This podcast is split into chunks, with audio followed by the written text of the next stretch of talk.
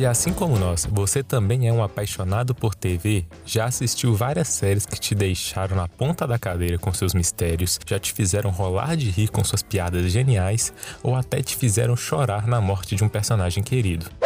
Após o grande sucesso de séries de comédia nos anos 90, a virada do milênio nos presenteou com diversas produções para a televisão que causariam inveja até no mais renomado diretor de cinema. Por isso, que tal dar uma olhadinha em quais seriados dessa época mais fizeram história? E aí, pessoal, tudo bem com vocês? Meu nome é Felipe e nesse episódio do Minimetragem nós vamos falar sobre as três maiores séries da primeira década dos anos 2000.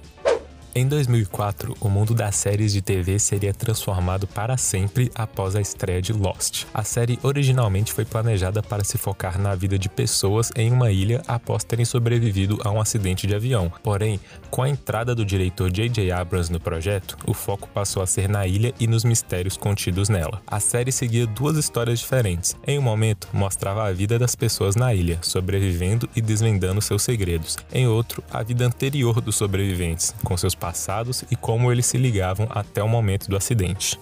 Tendo sido lançada durante a expansão da internet ao redor do mundo, Lost saiu das telas das televisões e encontrou vida nas discussões de fóruns, sites especializados, salas de bate-papo e podcasts da época. Todas as discussões entre fãs foi algo nunca visto até então, fazendo com que os produtores incluíssem pistas e segredos nos episódios para estimular as trocas de ideias entre o público.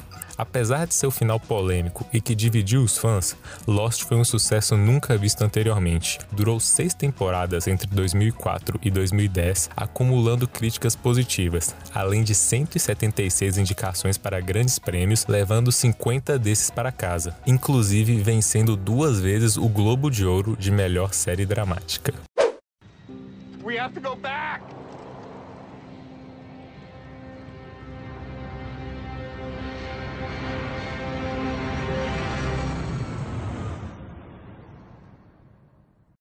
Logo no ano seguinte, em 2005, foi a vez dos fãs de comédia serem agraciados com uma das melhores séries do gênero, a versão americana de The Office. Tendo estreado em março daquele ano, a série é retratada em forma de um pseudo-documentário, mostrando o cotidiano dos funcionários de um escritório em Scranton, em uma filial da empresa fictícia de papel Dunder Mifflin. Sendo uma adaptação de uma série britânica de mesmo nome, The Office não conta com as clássicas trilhas de risadas comuns em sitcoms como Friends e How I Met Your Mother, focando seu humor nos momentos de vergonha alheia do espectador.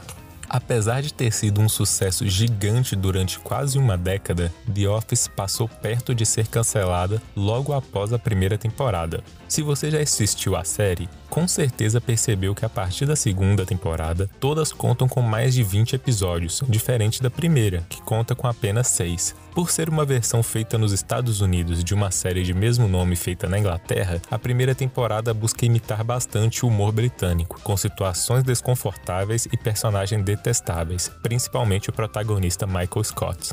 Porém, após o lançamento de O Virgem de 40 Anos, protagonizado por Steve Carell, o mesmo ator que interpretou Michael, os roteiristas tiveram uma nova chance de reformular o personagem e produzir uma nova temporada, onde a série realmente explodiu.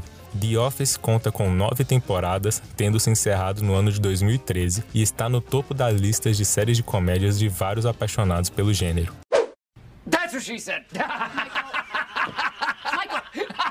Michael, please. Please. Come on. Como diz um ditado popular, o melhor sempre fica para o final, e nesse minimetragem não é diferente. Vamos falar agora sobre Breaking Bad. A série que veio bem ao final da década, no ano de 2008, é considerada por muitos a melhor série de todos os tempos. Escrita e dirigida por Vince Gilligan, a série acompanha Walter White, um professor de química que vive uma vida medíocre junto de sua família em Albuquerque, Novo México. Após descobrir um câncer no pulmão e temer que seu tempo de vida está acabando, White decide usar seus conhecimentos de química para entrar no mercado de tráfico de drogas e conseguir dinheiro suficiente para que sua família sobreviva após sua morte. Estrelada pelo ator Bryan Cranston, a série conta com atuações incríveis e momentos de tirar o fôlego, com cenas inesquecíveis em todas as cinco temporadas. O segundo protagonista que divide tempo de tela com Walter é Jesse Pinkman, estrelado por Aaron Paul, que deveria ter sido morto ao final da primeira temporada. Porém, a equipe ficou tão impressionada com a dedicação do ator que decidiram escrever seu personagem para o restante da série. Breaking Bad carrega inúmeras indicações para premiações, inclusive tendo vencido o Globo de Ouro para melhor ator de drama com Bryan Cranston e melhor série de drama. Além das cinco temporadas, foi lançado em 2019 um filme chamado El Camino, a Breaking Bad Story, com acontecimentos após o final da série, e também um spin-off chamado Better Call Saul, focado no advogado Saul Goodman. Now, say my name. Heisenberg. You're goddamn right. Bem, pessoal, esse episódio do Minimetragem vai ficando por aqui. Com certeza faltaram várias séries incríveis dessa época para serem comentadas, mas se eu fosse falar de todas, esse episódio teria mais de uma hora de duração. Você pode conferir os episódios anteriores aqui no Spotify, além do nosso Twitter e Instagram, que é cineconufv, e do blog www.jornalismo.ufv.br/cinecom. Um abraço para todos, se cuidem e até a próxima. Cinecom, Cinema e Cultura para Todos uma realização do Departamento de Comunicação Social e da Pró-Reitoria de Extensão e Cultura da Universidade Federal de Viçosa.